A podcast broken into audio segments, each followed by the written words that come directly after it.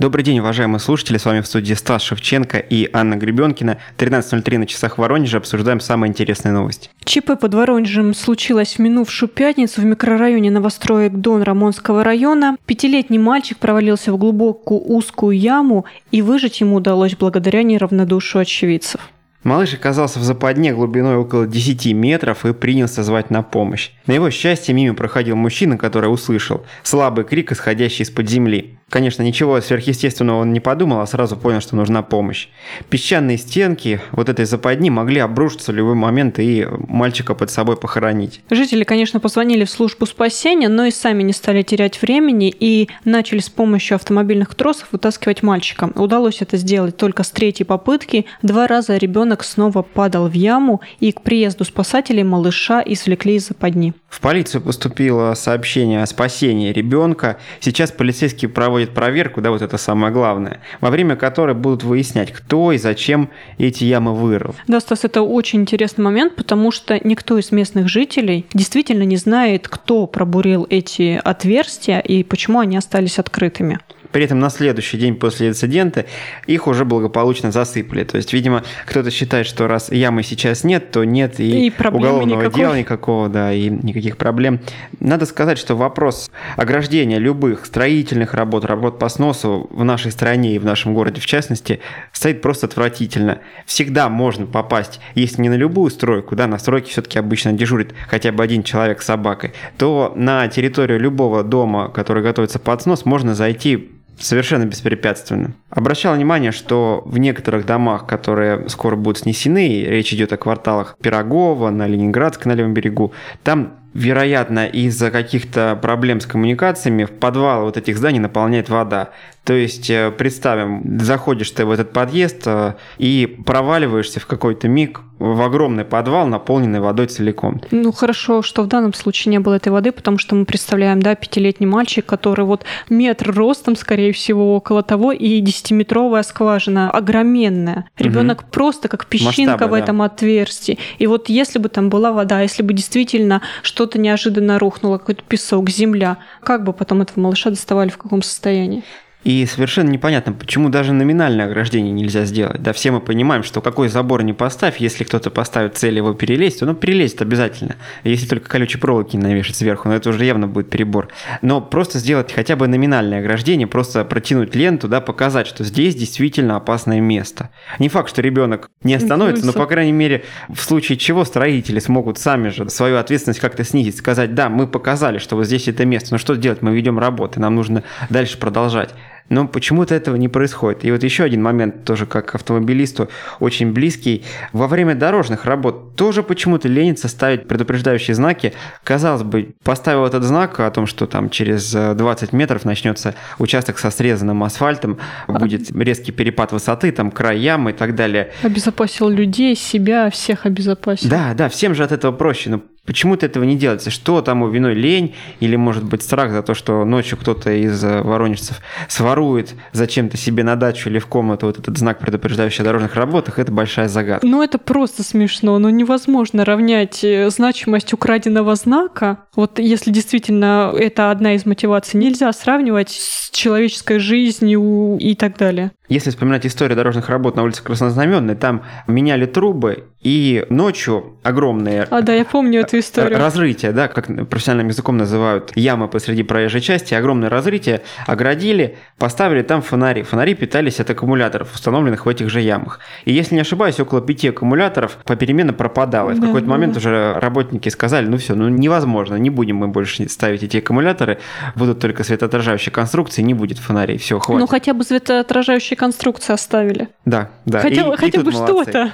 И тут же мы говорим не о том, что прям совсем закройте этот э, люк, хотя бы просто что-то очертите. Покажите людям, что здесь опасно. Не, но речь о том, что люди тоже бывают хороши. Тема дискуссионная, и я думаю, к единому знаменателю мы здесь не придем, перейдем к другим новостям просто. В Воронеже у дома номер два по улице 121 стрелковой дивизии при рытье траншеи найден первый советский скорострельный авиационный пулемет. Речь идет о доме постройки 1937 года для командного состава. Сейчас там проходит капремонт. Рабочие отыскали кучу металлолома, там и старые печные заслонки, и какая-то мясорубка, петли и прочий хлам. Вполне вероятно, что это были просто хозяйственные отходы, которые сбросили в яму, чтобы просто они где-то не мешались. И вот среди этого хлама, пожалуйста, основание советского авиационного пулемета. И вот очень интересно, как он там мог оказаться. Возможно, оружие просто вышло из строя и его бросили, потому что задняя часть пулемета вся разломана, многого просто нет, либо этот пулемет защищал дом во время боев за Воронеж,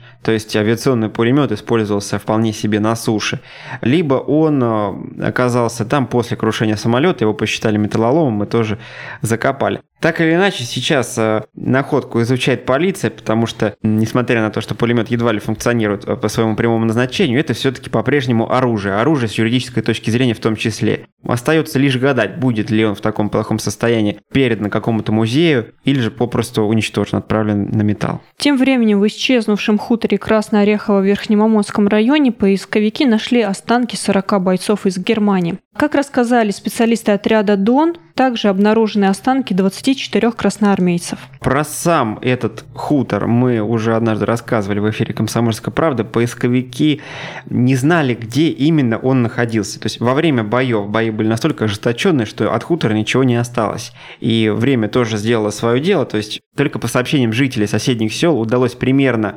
восстановить, где мог находиться этот хутор тогда, во время Великой Отечественной, и начать раскопки. Вот уже было несколько громких находок оттуда, но и тут, конечно, массовое захоронение 40 бойцов вермахта. Останки будут переданы Международной ассоциации военные мемориалы. Что касается останков советских бойцов, то по решению районной администрации их с почестями перезахоронят на Сетровском плацдарме 9 мая следующего года. Тема дня. К другим новостям часто рассказываем о разных историях о мошенничестве, и не раз мы получали обратную связь, не раз нам звонили читатели, не раз нам звонили слушатели и рассказывали свои истории. Были ситуации, когда люди отдавали значительные деньги якобы в медцентры. По крайней мере, такие вывески значились над этими, с позволения сказать, учреждениями. Люди просто приносили деньги, часто благодаря воздействию лжеврачей брали кредиты, то есть вам говорили, что вы там чуть ли не на следующей неделе умрете, если прямо сейчас не получите лечение в нашем вот этом центре. Туда обычно приводят бесплатная диагностика людей просто рекламируется очень широко, говорится, что приходите на бесплатный осмотр, по результатам бесплатного осмотра вас огорошивают очень серьезным диагнозом и говорят, что срочно нужно лечение. Так вот, никакого лечения по факту нет, либо в лучшем случае какие-то пустые процедуры безвредные, либо процедуры, которые действительно вводят в заблуждение. Так или иначе, много таких историй, много людей, прежде всего пожилого возраста, страдают от действия таких медцентров когда люди пытаются найти концы и пытаются каким-то образом вернуть огромные деньги, которые отдали в эти медцентры, оказывается, что сам медцентр закрылся, по адресу юридического лица находится какое-то пустое помещение, которое тоже на замке. В общем, никаких концов найти не получается. Хотя есть попытки, есть успешные попытки, но это не единственная схема обмана со словом медцентр. На другую уловку попалась 44-летняя жительница Воронежа. В мае этого года потерпевшая вместе с мужем познакомилась в интернете с неким мужчиной. И вот он предложил им поучаствовать в очень прибыльном предприятии. От супругов требовалось ежемесячно перечислять на счет медицинского центра опять вот у нас фигурирует медучреждение, некоторую сумму денег, а затем получать проценты прибыли. То есть, иными словами, это что-то больше напоминающее финансовую пирамиду, ну, только под прикрытием медцентра. Ну, очень странно, Стас, согласись, вкладывать деньги в медицинский центр. Но это же не банк все таки Нет, почему? Если ты как бы соинвестор, ты предприниматель, наверное, людей именно так заманили. То есть сказали, вы будете частью большой команды, большой. будете вносить свою долю и получать гарантированный доход. Да, но кроме того, спонсоры члены его семьи могли пользоваться услугами учреждения на льготных условиях. То есть ты вкладываешь деньги, получаешь прибыль и еще и лечишься бесплатно. По-моему, одни плюсы, да. Очень хочется Да, даже. прекрасная куда, схема. Куда отнести деньги? Только Стас, ну скажи. ну как ты всегда говоришь, если вам предлагают легкий заработок, тут обязательно есть какой-то подвох. В течение нескольких месяцев женщина переводила деньги на счет этого медцентра в общей сложности ее инвестиции, с позволения сказать, составили 770 тысяч рублей, но когда она попыталась получить прибыль, то есть вернуть частично хотя бы эти деньги, то не смогла это сделать. Ей просто отказали. Ну и теперь по заявлению женщины полицейские возбудили уголовное дело по статье мошенничества. Преступников ищут. Как говорят э, в полиции, по меньшей мере 4 жителя Воронежской области попали в эти же сети, и в общем они лишились около миллиона рублей. Но здесь, конечно, случай самый вопиющий, 770 тысяч, повторюсь. Чуть более светлой темы мы коснемся через несколько минут. У нас в студии появится Владимир Кротов, э, человек, который в свои 75 поражает себя и окружающих новыми спортивными подвигами.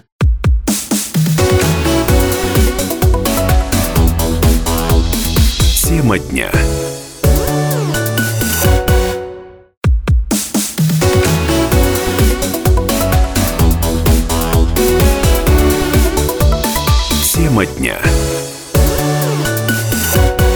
Добрый день, уважаемые слушатели, с вами в студии Стас Шевченко. Сегодня будем говорить о бодрости, сегодня будем говорить об энергии. У нас в гостях Владимир Борисович Кротов, человек, который уже успел переплыть Керченский пролив, уже успел прокатиться на велосипеде из Воронежа в Москву, и эти подвиги, может быть, и не обратили бы такого внимания, если бы не возраст Владимира Борисовича. Сколько вам уже? 75. 75 лет. И новая история. Владимир Борисович у нас прокатился от Задонска до Москвы за рекордно короткое время – новое достижение нашего собеседника. Поздравляем вас. Насколько было сложно? Спасибо.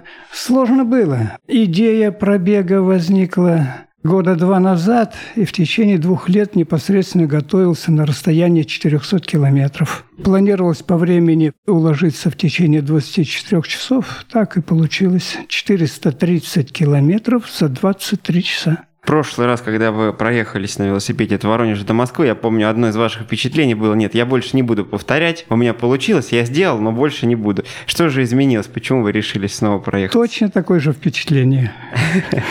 Погода благоволила, не было такой жары.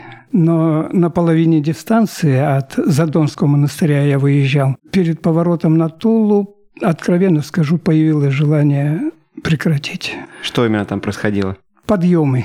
Несмотря на то, что последний год я занимался только лишь тренировкой на подъемах, потому что вся трасса практически автомобилистам известно, состоит из подъемов и спусков. И перед поворотом на Тулу, это примерно полдистанции, было 200 километров, у меня случился прокол колеса, и после этого было два тяжелых подъема, где вот такая мысль появилась прекратить гонку. Но у вас с собой были разнообразные инструменты, которые с, с собой обязательно было две запасных камеры, и надо сказать, что в отличие от предыдущего велопробега в 500 километров с отдыхом ночным, в этот раз было два прокола, использовал обе камеры, и последние 100 километров от Кашира до Москвы ехал без запасной камеры. Если бы был прокол, то что еще брали с собой? Пришлось скажите? сойти с дистанции. С собой э, вещей было минимум. В основном запасные части для велосипеда и курточка на случай дождя. Но в итоге ни погода вас не встретила в этот раз никакая? Погода была, надо сказать, идеальная. Достаточно тепло и пасмурно не грело солнце, но был небольшой но встречный ветер, конечно, немножко мешал, но ветер практически был незначительный. Какую главную цель вы ставили вот этим пробегом? Что и кому хотели доказать? Вообще во всех своих предыдущих, ну, если громко сказать, достижениях, главная цель – это свое здоровье и здоровый образ жизни. Второе – это пропаганда здорового образа жизни – да, раз наши слушатели вас сейчас слышат, уже эта ваша цель достигнута, я думаю. Мы я сейчас считаю, об этом говорим. что обе цели я достиг. После пробега уже на другой день погулял по Москве, чувствовал себя достаточно нормально. И на трассе таких э, особых перегрузок не чувствовал. Ну, тот момент, о котором я рассказал, это просто стечение обстоятельств было определенных. Всего лишь мелькнула мысль, когда прекратить велопробег. Ну, быстро она также и ушла. Третий после этого подъем пошел после этой мысли. Пришлось просто работать, уже об этом не думать. Владимир Борисович Кротов, 75-летний э, воронежец, который преодолел на велосипеде путь от Задонска до Москвы за 24 часа, если не ошибаюсь, да? Последнюю отметку я делал. В дороге я отмечался на автозаправочных станциях, в основном Роснефти по договоренности. И делал фотографии рекламных э, стендов, сколько до какого населенного пункта осталось, чтобы контролировать себя. Получилось у меня непосредственно от выезда с Задонского монастыря, прямо с монастыря, и до въезда на кольцевую автодорогу, там последняя отметка была, прямо на выезде. Получилось 23 с половиной часа. Даже меньше. Даже меньше суток. А вы рассчитывали ровно на сутки, да? График был так у меня составлен. Я и готовился долго, и график был составлен. Хорошо, подготовка. График Расскажите, был... как именно готовились и где вот в Воронежской области можно к такому приключению Значит, подготовиться? Первая была, конечно, общефизическая подготовка тренажерные залы, ролики, плавание, все это для организма. Ну и непосредственная тренировка на велосипеде. Как сказал выше, основное внимание уделил технике подъема, потому что ну, да, практически там за Каширой до Москвы километров 60, только относительно ровной трассы. А так вся трасса стоит из подъемов, спусков. Вот в основном все усилия были направлены, как преодолевать Хорошо. подъем за подъемом. Питание, употребление воды, в каких объемах? В этот раз с собой не брал никакого ни спортивного питания, ни обычного, ни воды не брал. Если можно так назвать, сервис достаточный на дороге, есть возможность и перекусить, и попить воды. Нет, я про то, что как часто нужно пить в таком путешествии, как часто есть. Вообще по жизни я так или воспитал себя, или так сложился, употребляю воды очень мало, поэтому и во время движения в этот раз я бы не сказал, что я употреблял что-то лишнее. Обычно, когда кушал, перекус был небольшой, Хорошо, да, что чай пил с лимоном. Какие главные продукты? Что помогало в дороге? Есть у вас особая диета, может быть, какая-то? Или Знаете, же просто ничего все, все, что не могу сказать по особой диете. Выбирал из продуктов. Сейчас из головы практически вылетело это все, потому что все посвящено было движению. Но старался кушать то, что может практически не вызвать расстройство желудка. А из напитков чай с лимоном. Постоянно чай с лимоном. Хорошо. А секрет э, общей бодрости какой у вас? К такому возрасту, в такой хорошей физической форме. Почему? Наверное, все-таки это распорядок дня. Он у меня такой, который удобен мне и выдерживается годами. И режим питания, ничего особенного. Обыденные вещи, просто к которым я привык. Ну, как пример, с подъема перед зарядкой съедаю натощак фрукт, потом небольшой завтрак и роликовые коньки 6 километров. После этого немножко завтрак побольше и дальше по распорядку. И вот так вот весь день. Ну, в зависимости от занятости, от дел расписан. Поэтому твердый распорядок дня и питание – это основные причины. Есть уже какие-то дальнейшие планы э, по каким-то масштабным мероприятиям? Дальнейшие планы есть. Я уже сказал выше, что выезжал я на этот велопробег. Надо сказать, он рекордный, потому что по заявке в Книгу рекордов планеты выяснилось, что это мировое достижение. Как уж будет фиксироваться, это отдельный вопрос. Но выезжал я с Задонского монастыря, памятные места, святые места Задонского монастыря. Это Купель, мощи Николая Затонского, основателя монастыря. У меня давно была мысль проехать по монастырям европейской части России. Именно по самым памятным, может, все не охватить монастыри, но по самым памятным местам. И вот после того, как я же ночевал там в этом монастыре практически сутки, я там пробам до выезда, у меня опять появилось желание проехать на велосипеде, ну, года через два по монастырям европейской части России. Два года это уйдут на дополнительную подготовку, практическую, теоретическую. Разрабатывать маршрут придется очень довольно внимательно. Далее, через пять лет, видите, как загадываю уже намного вперед. Когда будет юбилей? 80 юбилея, лет, да. 80 лет я отмечу юбилей проплывом Керченского пролива. Повторим, да? Повторю, 80 Вроде. лет. Естественно, буду к этому готовиться. Ну, а из планов по жизни в 90 лет в плане у меня написать книгу о здоровом образе жизни и долголетии в связи со своей жизнью набралось достаточно материала, появились достаточно интересные мысли, и еще, кроме того, что приходится очень много с интересными людьми, встречаться, от них многому учиться. И вот э, два этих момента хочется отобразить здоровый образ жизни и вопросы долголетия. А почему так поздно решили ее написать? Почему сейчас уже не начинать? Ведь есть уже опыт хороший. Я думаю, что и сейчас еще есть вопросы не очень понятные, но с каждым годом становится все более ясно, из чего складывается здоровый образ жизни и что влияет на наше долголетие. Я вот до некоторых пор так э, заблуждение было, как вообще у людей в России, что долгожители живут на Кавказе, еще какие-то районы южные, горы чаще всего, там чистая вода, свежий воздух. Ну, а выясняется, что долгожители живут во всех районах и могут быть во всех районах. И здоровый образ жизни тоже он не складывается в каких-то ограничениях, а как раз естественные вещи, ну, довольно такие здоровые вещи. Главное, чтобы постоянно их придерживаться, постоянно их выполнять.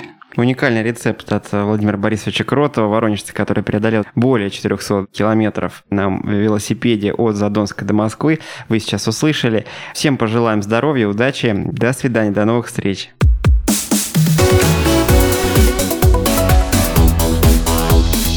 Тема дня.